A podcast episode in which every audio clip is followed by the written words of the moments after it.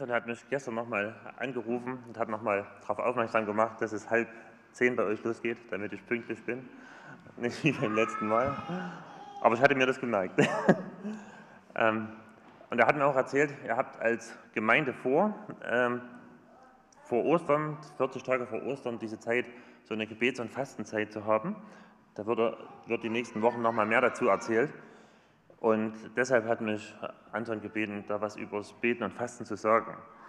Ähm, wir hatten letztes Jahr als Tierfelder im Herbst, hatten wir so ein 21 Tage war das bloß, also äh, bisschen mehr als die Hälfte, wo wir so Gebets- und Fastenzeit hatten. Und wir hatten da so unsere Gemeinde aufgefordert, äh, besonders für, für Leute zu beten, die noch nicht an Jesus glauben, dass sie zum Glauben kommen oder auch für ihre eigenen Anliegen. Und so die Idee war, oder der Vorschlag war, die erste Woche, ähm, da von den drei Wochen war, ähm, sollte man bloß auf Frühstück verzichten, also für die, die da beim Fasten mitgemacht haben. In der zweiten Woche Frühstück und Mittagessen, also bis 16 Uhr fasten. Und die dritte Woche war dann komplett.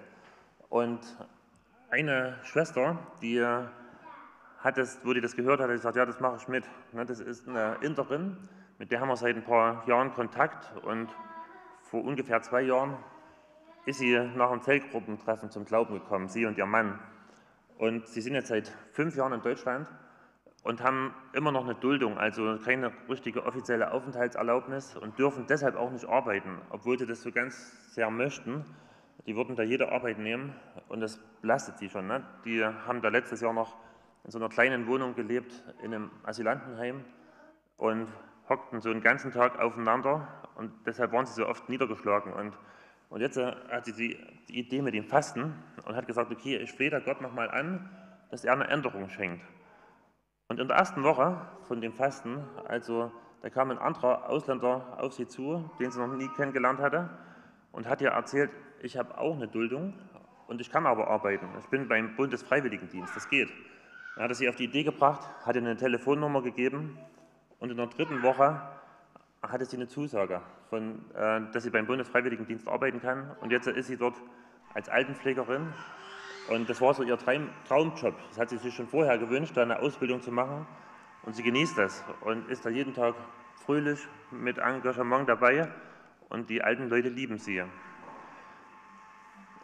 Als ich Kind war, da kannte ich Fasten nur aus der Bibel. Also ich kannte keinen Menschen in meinem Umfeld, ähm, der gefastet hat. Vielleicht haben die das gut verborgen.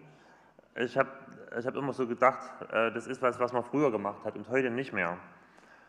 Aber irgendwie hat sich das geändert. Ähm, letzte Woche haben, wir, haben mir drei Männer unabhängig voneinander erzählt, dass sie fasten. Der eine, der hat für eine weitreichende Entscheidung gefastet. Ein anderer, der hat mit seinem Freund zusammen gefastet. Der, der Freund dessen Ehe ist gerade am Scheitern. Seine Frau möchte sich scheiden, scheiden lassen und ist da zu keinem Gespräch oder so bereit. Und die beiden Freunde haben halt gefastet, dass Gott irgendwie doch noch eingreift. Und der dritte, der hat eine Woche lang gefastet, weil er wissen wollte, wie es für ihn beruflich weitergeht. Er hatte schweren, eine schwere Krankheit und kann seinen ehemaligen Beruf nicht mehr ausüben. Also Fasten ist heute irgendwie aktuell. Also man hört es aus vielen Gemeinden, dass die so eine Aktion machen und es ist gut. Ähm, wir werden in der Bibel, im Neuen Testament, häufig aufgefordert zu beten. Also zum Beispiel so diese Aufforderung, betet ohne Unterlass. Aber es gibt nirgendwo im Neuen Testament eine Aufforderung, dass wir fasten sollen. Aber es gibt einfach so die Feststellung, dass Christen fasten werden. Also zum Beispiel sagt Jesus in der Bergpredigt, wenn ihr fastet, dann macht es nicht, um vor Menschen gesehen zu werden, sondern so, dass es niemand mitbekommt. Also Jesus geht davon aus, dass Christen fasten. Ne? Deshalb sagt er, wenn ihr fastet. Und es gibt noch eine andere Stelle, da kommt es so ganz deutlich zum Ausdruck und die möchte ich euch mal vorlesen. Die steht in Matthäus 9, 14 bis 15. Da heißt es, darauf kamen die Jünger des Johannes zu Jesus und fragten, warum fasten deine Jünger nicht? Wir und die Pharisäer fasten doch so viel. Jesus gab ihnen zur Antwort, können etwa bei einer Hochzeit die Gäste trauern, solange der Bräutigam bei ihnen ist? Es kommt allerdings eine Zeit, wo ihnen der Bräutigam entrissen sein wird. Dann werden sie fasten. Also für die Jünger des Johannes und für die Pharisäer, da war Fasten Routine. Also die haben wahrscheinlich zweimal pro Woche gefastet und demgegenüber die Jünger von Jesus, die fasten überhaupt nicht. Und das verwundert die Jünger des Johannes und, und sagen, ist denn Jesus oder seine Jünger, sind die weniger fromm als wir? Fürchten die Gott weniger? Und sie fragen ihn. Und die Antwort von Jesus, die macht klar, äh, Fasten hat einen ganz bestimmten Zweck. Und bei den Jüngern war dieser Zweck nicht gegeben. Also von daher wäre es sinnlos gewesen, wenn sie gefastet hätten, oder es wäre sogar eine Beleidigung für Jesus gewesen, wenn sie gefastet hätten. Und er bringt ein Beispiel und sagt, wenn du bei einer Hochzeit eingeladen bist, dann wäre es doch dumm, wenn du dort fastest. Also niemand geht zu einer Hochzeit und sagt, ich habe heute meinen Fastentag und esse nicht mit. Also das ist ein Fest, wo man sich freut mit den Leuten, die heiraten. Und Jesus vergleicht sich hier mit dem Bräutigam und sagt, solange ich auf der Erde bin, bei den Jüngern, dann ist Festzeit, dann muss man nicht fasten. Also dann, ähm, dann ist eine Zeit, wo sie meine Nähe genießen können. Und dann sagt er, es werden Tage kommen, wo ich nicht mehr da bin und dann werden sie fasten. Also das zeigt, ähm, Fasten, das hat was damit zu tun, dass Menschen Gottes Nähe suchen oder sein Eingreifen erwarten. Also ähm, das hat was mit Trauer zu tun, Fasten. Ne? Das stand ja in dem Text, ähm, hat ja Jesus so angedeutet, also eine Traurigkeit darüber, dass ich Gott gerade in meinem Leben nicht erlebe oder dass er so weit weg scheint. Und Deshalb fasten Leute, weil sie sich wünschen, ich möchte Gottes Nähe wieder neu erleben. Solange Jesus auf der Erde war, dann hatten ja die Menschen, die Jünger, direkten Kontakt mit ihm. Also die, die hatten ja Gott äh, direkt vor, vor sich und haben mit ihm, ihm gelebt drei Jahre lang. Und da wäre es dumm gewesen, wenn sie dann gefastet hätten. Aber Jesus wusste, wenn er wieder zurück zu seinem Vater geht, dann haben zwar die Jünger den Heiligen Geist, also die haben auch Gott bei sich den ganzen Tag, aber es wird so Zeiten geben, wo sich Gott so weit weg anfühlt, wo, er, wo sie denken, das war mal anders. Also die haben sich bestimmt an die Zeit erinnert, wo Jesus auf der Erde war. Und Jesus sagt, in diesen Tagen, dann werden die Jünger fasten, dann, dann werden sie sich nach meiner Nähe sehnen. Und vielleicht kennst du das auch, also vielleicht kennst du auch Zeiten, wo du das Gefühl hast, Gott ist gar nicht da. So meine Gebete, die, die bleiben so irgendwie an der Zimmerdecke stecken. Oder dir fehlt die Freude im Glauben. Du hast keine Hoffnung, fühlst dich niedergeschlagen. Und das wäre so eine Zeit, wo du fasten kannst, wo du sagst, okay, ich zeige mit meinem Körper, dass ich mich nach Gott ausstrecke, dass ich ihn suche, dass ich ihn brauche. Denn hm, wenn wir fasten, zeigen wir Gott, ich brauche dich mehr als Nahrung. Also ich brauche dich mehr, als was mein Körper normalerweise braucht. So Essen und Trinken, das ist ja das Natürlichste, was wir machen. Also jeden Tag mehrmals. Und, und wenn wir fasten, zeigen wir, ähm, das ist mir nicht so wichtig wie deine Gegenwart, Gott. Ich, ich brauche dich. Und das, ich finde es interessant, in der Bibel ähm, finden wir öfters so, so, so aus, also dass Leute mit ihrem Körper ausdrücken, was in ihnen drin ist. Das sind wir so als Deutsche nicht gewohnt, aber in der Bibel war das so sehr häufig. Ich nenne euch mal ein paar Beispiele. Ähm, zum Beispiel, wenn Leute über irgendwas entsetzt waren oder traurig waren, haben sie so in ihrer Kleidung eingerissen, ne? um so zu zeigen, mein Herz ist gerade zerrissen. Also dann, dann reiße ich meine Kleidung ein. Oder wenn Leute traurig waren, zum Beispiel, die haben einen Krieg verloren oder ist irgendeine große Katastrophe passiert, dann haben sie alle schöne Kleidung ausgezogen und haben sich raue Kleidung angezogen, also Sacktuch, und haben Asche auf ihren Kopf, ihren Kopf gestreut, um auszudrücken, ich bin völlig am Ende, ich bin am Boden und ich zeige das jetzt. Oder man hat sich, das findet man ja im Neuen Testament, man hat sich mit dem Bruderkuss gegrüßt, um zu zeigen, du gehörst zur Familie, du gehörst zur Familie Gottes und ich mag dich. Oder wir lesen das im ersten Timotheusbrief, dass die Männer oder alle die Hände zum Beten aufgehoben haben, um zu zeigen, ich strecke mich nach Gott aus, ich möchte äh, ihn erleben. Oder Jesus selber ne, gibt uns so eine körperliche Handlung, das Abendmahl. Also wir essen und wir trinken, wir erinnern uns daran, was er für uns getan hat. Also er möchte, dass wir das mit so viel Sinnen wie möglich genießen. Oder bei der Taufe, äh, da spielen wir im Prinzip unserer Errettung nach. Ne? Wir sagen, unser altes Leben ist gestorben und wir stehen wieder auf und leben mit Christus. Und so eine andere körperliche Handlung ist halt das Fasten, ne? wo wir so mit unserem ganzen Körper ausdrücken, wir sehnen uns nach Gott, wir brauchen ihn, wir brauchen ihn mehr als alles andere. Und aus diesem Grund äh, liest man das mehrmals in der Bibel, im Alten Testament und auch im Neuen Testament, wo zum Beispiel die Propheten und auch Jesus, wo die darüber verärgert sind, wenn Menschen fasten, also die drücken mit ihrem Körper was aus, aber in ihrem Inneren sieht es überhaupt nicht so aus. Also die, das ist bloß eine Show nach außen, ist bloß Fassade. Und, und da machen sie deutlich, also wenn das so ist, dann fasst lieber gar nicht. Also ähm, auch bei euren 40 Tagen, äh, die ihr machen wollt, wenn du sagst, okay, ich will das gar nicht, dann mach lieber nicht mit dabei, als was eine Handlung zu begehen, die gar nicht mit deinem Inneren übereinstimmt. Also nochmal zur Wiederholung, äh, Fasten ist dann dran, wenn du Gottes Nähe nicht mehr erlebst oder wenn du sagst, ich brauche sein Eingreifen und das äh, erlebe ich gerade nicht.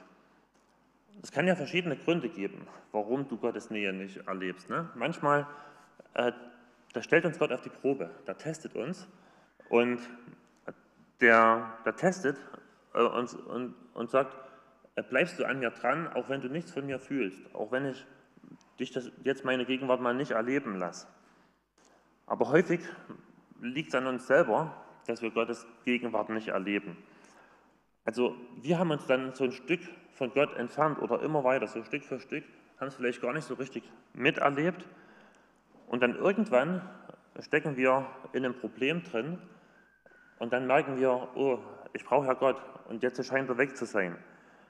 Und Fasten kann dann so eine Zeit sein, wo wir uns selber auf die Probe stellen. Also wo wir uns überprüfen und sagen, woran liegt denn das, dass ich Gott nicht mehr so erlebe, dass ich ihm nicht mehr so nahe bin. Und dass wir Gott bitten, zeig mir das doch.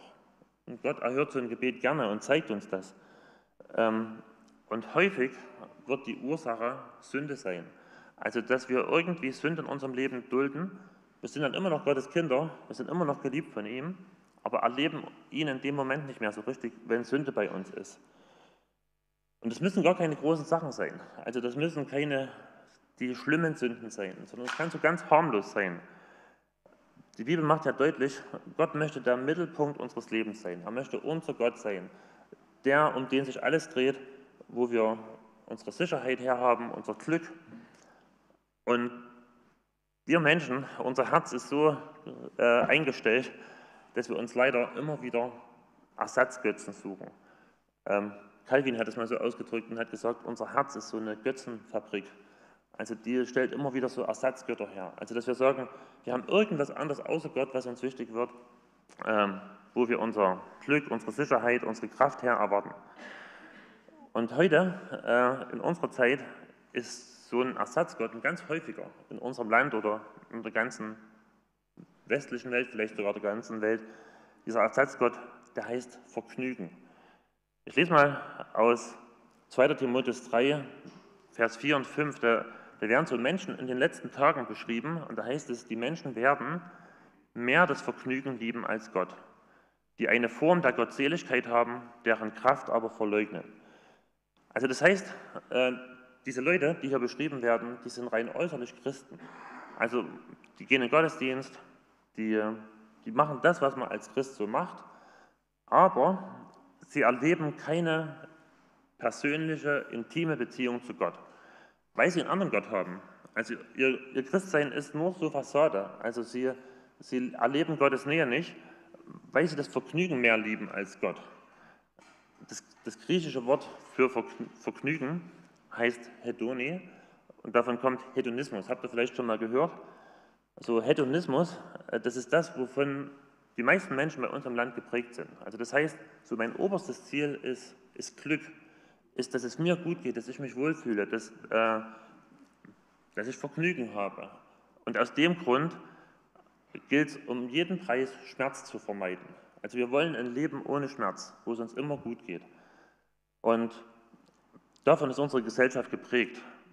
Ich lese euch mal ein Zitat vor aus einem Artikel, das ist der, also, äh, von der Harvard University und ihr könnt mitlesen, da schreibt der Autor, Dopamin ist eine Chemikalie, die von unserem Gehirn produziert wird und die eine Hauptrolle bei der Motivation spielt. Es wird ausgeschüttet, wenn wir in ein leckeres Essen beißen, wenn wir Sex haben, wenn wir Sport treiben und vor allem, wenn wir erfolgreich soziale Interaktionen haben. Also Dopamin ist so ein Hormon oder so eine Chemikalie. Ähm, das ist, das ist eine Belohnung für Verhaltensweisen. Hat so einige Verhaltensweisen hier stehen in dem Zitat drin. Und es ist aber gleichzeitig wieder der Auslöser. Also weil wir das einmal erlebt haben, dass das sich gut angefühlt hat, wollen wir das Gleiche wieder haben und machen diese Verhaltensweisen immer wieder. Also zum Beispiel, wenn du jemand liebst und der dich küsst, wird Dopamin ausgeschüttet. Oder wenn du ein Eis isst, wird Dopamin ausgeschüttet. Oder bei Leuten, die abhängig sind, wenn sie Kokain zu sich nehmen. Oder wenn du auf deinem Handy äh, ein Like bekommst auf Instagram oder, oder Facebook. Und für viele Menschen ne, ist dieses Gerät heutzutage fast unmöglich aus der Hand zu legen. Also wir, wir brauchen im Durchschnitt zwei bis vier Stunden damit. Wir nehmen das 50 Mal am Tag in der Hand. Also das ist so der Durchschnitt. Manche vielleicht noch mehr, manche von euch vielleicht weniger. Und das liegt einfach daran, dass fast alles, was man mit dem Ding machen kann, das gibt uns so einen Dopaminstoß äh, im Gehirn. Ne, jede Nachricht auf WhatsApp, äh, was interessant ist, was wir in den Nachrichten lesen, ein Like bei Instagram oder Facebook, ein Video, was wir uns bei YouTube angucken oder ein Spiel, was man auf dem Handy spielt, all das kann so einen Dopaminstoß äh, ausschütten. Und wenn wir das erlebt haben, das fühlt sich schön an, machen wir es wieder. Und eine Autorin hat äh, ein Buch geschrieben, wo sie, das nennt sich Dopamin-Nation. Also das ist jetzt hier der englische Titel, aber es gibt es auch auf Deutsch. Und hat eine Journalistin sie interviewt und hat das dann so zusammengefasst und sagt, das Buch betont, dass wir heute alle bis zu einem gewissen Grad süchtig sind. Sie nennt das Smartphone die moderne Injektionsnadel. Mit jedem Swipe, jedem Like, jedem Tweet suchen wir nach Aufmerksamkeit, Bestätigung und Ablenkung. Seit der Jahrtausendwende haben die Verhaltenssüchte im Gegensatz zu den Drogensüchten stark zugenommen. Jede freie Sekunde ist eine Gelegenheit, sich stimulieren zu lassen, sei es durch Eintauchen in den TikTok-Strudel, das Scrollen auf Instagram, das Swipen auf Tinder oder das Konsumieren von Pornos, Online-Glücksspiel und E-Shopping. Also wir sind als Menschen süchtig nach Vergnügen. Und nach jedem kleinen Dopaminstoß, nach Ablenkung. Wenn wir uns niedergeschlagen fühlen, dann ist es so leicht, wir nehmen das Handy in die Hand, machen irgendwas und fühlen uns ein kleines bisschen glücklicher, abgelenkt. Und da kommt wieder so ein Dopaminstoß und dann geht es uns besser. Und zu diesem kleinen Gerät kommen ja noch eine ganze Reihe anderer Geräte dazu, die wir zu Hause haben, mit denen man zocken kann, mit denen man äh, sich viele Filme anschauen kann. All das löst Vergnügen aus und hilft uns, den Schmerz zu vergessen. Das Problem ist, dieses Vergnügen, das erstickt unsere Sehnsucht nach Gott. Also Jesus sagt das mal äh, bei diesem Gleichnis vom vierfachen Acker und da sagt er, das aber unter die Dornen fiel, sind die, welche gehört haben und hingehen und durch Sorge und Reichtum und Vergnügungen des Lebens erstickt werden und nichts zur Reife bringen. Also das, das heißt, diese ganze Ablenkung, mit, denen, mit der wir umgeben sind, das kann dazu führen, dass Gott so weit weg ist, weil wir ihn gar nicht mehr wollen, weil er, ähm, weil das ja so viel einfacher ist. Also wenn wir zu Gott beten, wissen wir, dass er nicht immer sofort unser Gebet erhört. Das Handy macht das sofort. Also das Handy macht irgendwie was mit uns und dann gibt es sofort einen, einen Dopaminstoß. Und das ist so das Problem. Äh, aber Gott, der, der sehnt sich nach einer engen Gemeinschaft mit uns. Und aus dem Grund ist es ihm nicht egal, wenn uns so ein Gerät wichtiger wird als er. Und aus dem Grund äh, schickt er uns Probleme. Also gerade das, was wir vermeiden wollen. Er schickt uns Schmerzen. Manchmal sind das Krankheiten, manchmal Probleme auf Arbeit oder in der Ehe oder sonst was. Und das macht ihr, das macht Gott, damit wir entdecken, in diesem echten Problem des Lebens kann uns das Handy nicht helfen.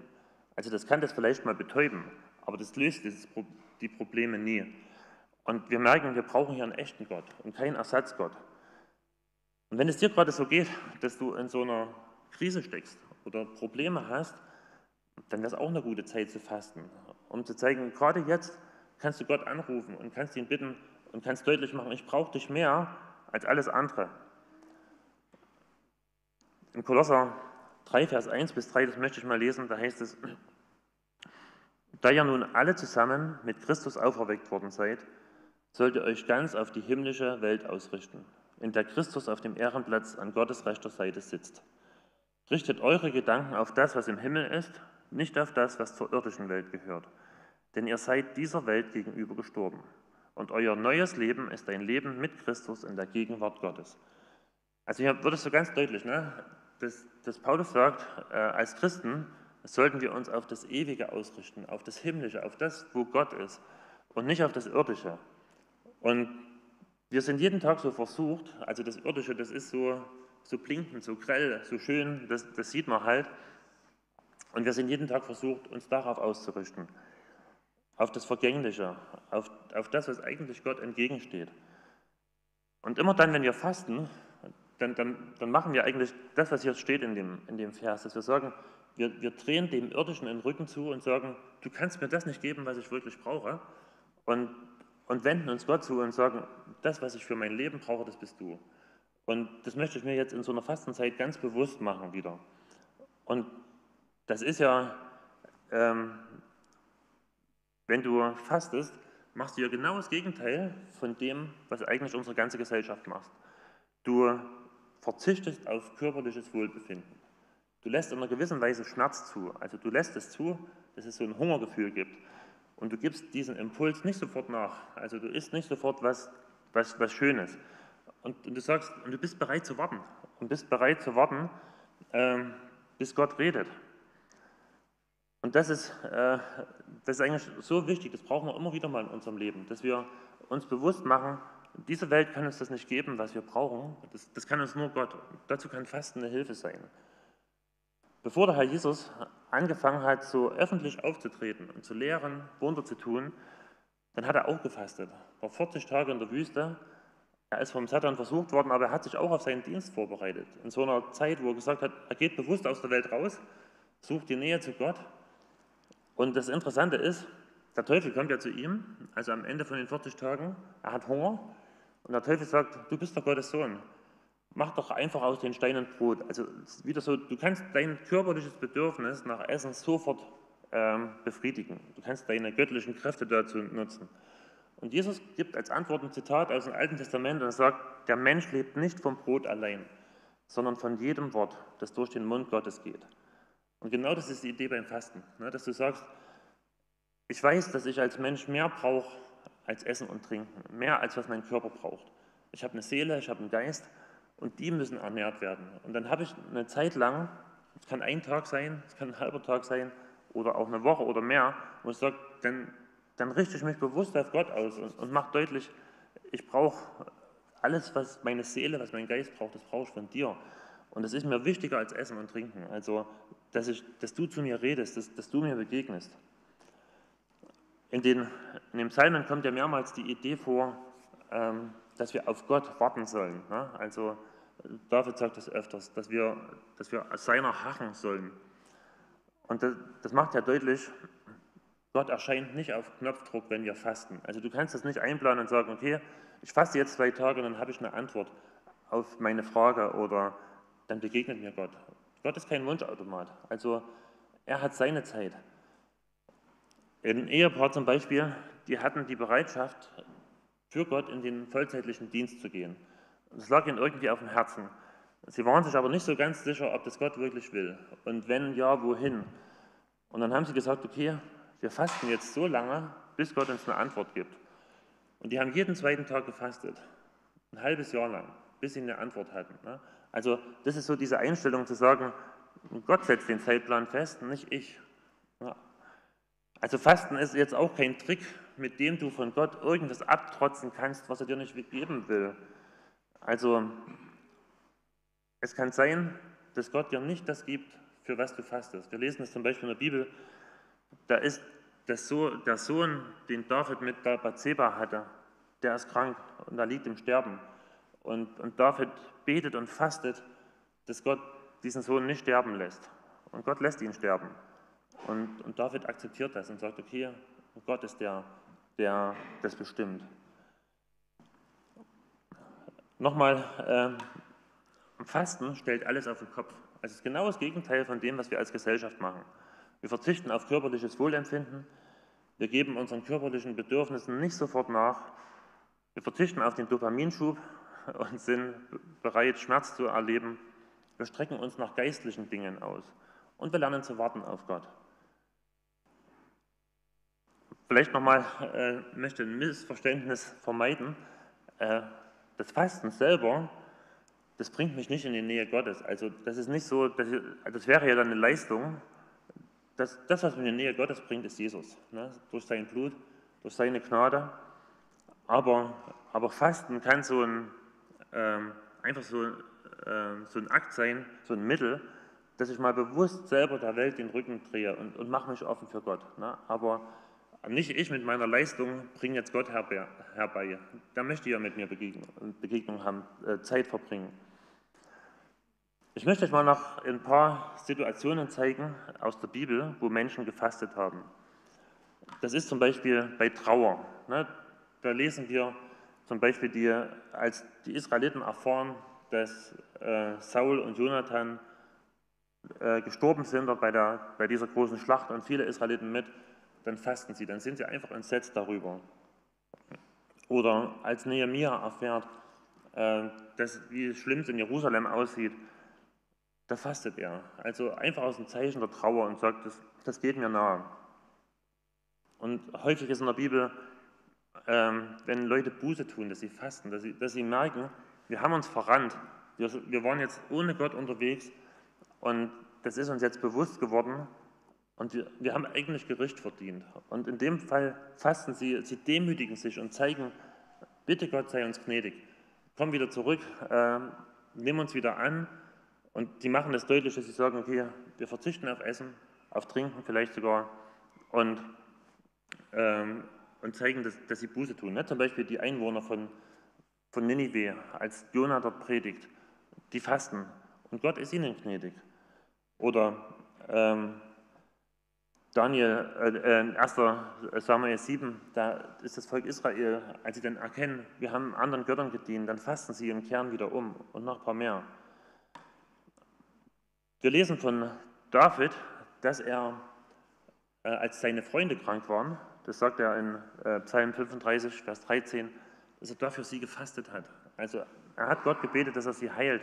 Oder das Beispiel, was ich schon erzählt habe mit seinem Sohn, dass er dafür äh, gebetet hat. Oder wenn Leute Angst hatten, weil sie gemerkt haben, wir sind in einer großen Gefahr, dann fasten sie und bitten Gott, äh, steh uns bei, hilf uns. Ja, zum Beispiel lesen wir in 2. Chroniker 20, Vers 3, da kommt ein großes Heer auf Israel zu und der König, der Josaphat, da heißt es, da fürchtete sich Josaphat und richtete sein Angesicht darauf, den Herrn zu suchen. Und er rief ein Fasten aus in ganz Juda. Also die, die gehen zu Gott, konzentrieren sich auf ihn und am Ende gibt es einen großen Sieg, Gott, Gott siegt für sie. Oder der Esra, der will mit einer Gruppe von Leuten ähm, aus Babylon zurückziehen nach Jerusalem und weiß, das ist eine gefährliche Reise. Und da lesen wir in Esra 8, 21, und ich rief dort am Fluss Ahava ein Fasten aus, damit wir uns vor unserem Gott demütigten um von ihm einen geebneten Weg zu erbitten für uns und für unsere Kinder und für alle unsere Habe. Und so fasteten wir und suchten in dieser Sache Hilfe von unserem Gott. Und er ließ sich von uns erbitten. Also das, das ist so eine Gelegenheit, wenn, wenn wir Angst haben, wenn wir merken, hier kommen wir nicht weiter, oder um Gott zu suchen, um seine Nähe zu suchen. Da lesen wir in Apostelgeschichte 13, 1 bis 3. Es waren aber in Antiochia, in der dortigen Gemeinde, Propheten und Lehrer, Barnabas und Simon, genannt Niger, und Lucius von Kyrene und Manaen, der mit Herodes, dem Vierfürsten, auferzogen worden war, und Saulus. Also das sind so fünf Leute, ne? das war wahrscheinlich so die Gemeindeleitung von Antiochia, also die dort die Ältesten. Und dann heißt es, während sie aber dem Herrn dienten und fasteten, sprach der Heilige Geist, sondert mir nun Barnabas und Saulus zu dem Werk aus, zu dem ich sie berufen habe. Also wahrscheinlich hatte, hatte dieser Ältestenkreis so regelmäßige Fastenzeiten, also vielleicht einmal in der Woche, zweimal in der Woche, wo sie bewusst gemacht haben, wir wollen ja nicht unsere eigenen Ideen durchdrücken, sondern wir suchen bewusst Gott, wir fasten, wir machen uns offen für ihn und Gott hat hier geredet und hat sehr deutlich gezeigt, was jetzt passieren soll. John Wesley, der Gründer von den Methodistengemeinden, der hat, äh, als die gewachsen sind, als es da immer mehr so kleine Gruppen gab, hat er so Prediger eingestellt für bestimmte Bereiche. Und er hat nur Prediger akzeptiert, die bereit waren, zweimal pro Woche zu fasten. Also das war einfach Bedingung bei denen. Dass sie gesagt haben, wir wollen nicht auf menschliche Kraft bauen, sondern auf Gottes Kraft. Und wir suchen immer wieder seine Nähe. Oder hier noch das Letzte. Ähm, Leute haben vor Entscheidungen gefastet. Ne? Da heißt es in der Apostelgeschichte 14, dass, dass Paulus und Barnabas Älteste einsetzen in den Gemeinden, die sie gegründet haben. Und sie machen das unter Gebet und Fasten. Also sie, sie bitten Gott, die richtigen Leute zu zeigen. Das ist, ähm, ich finde das eine gute Sache, dass ihr 40 Tage beten und fasten wollt. Und ihr habt jetzt hier mal eine Reihe von Ideen, für was man fasten kann, was so das Ziel ist.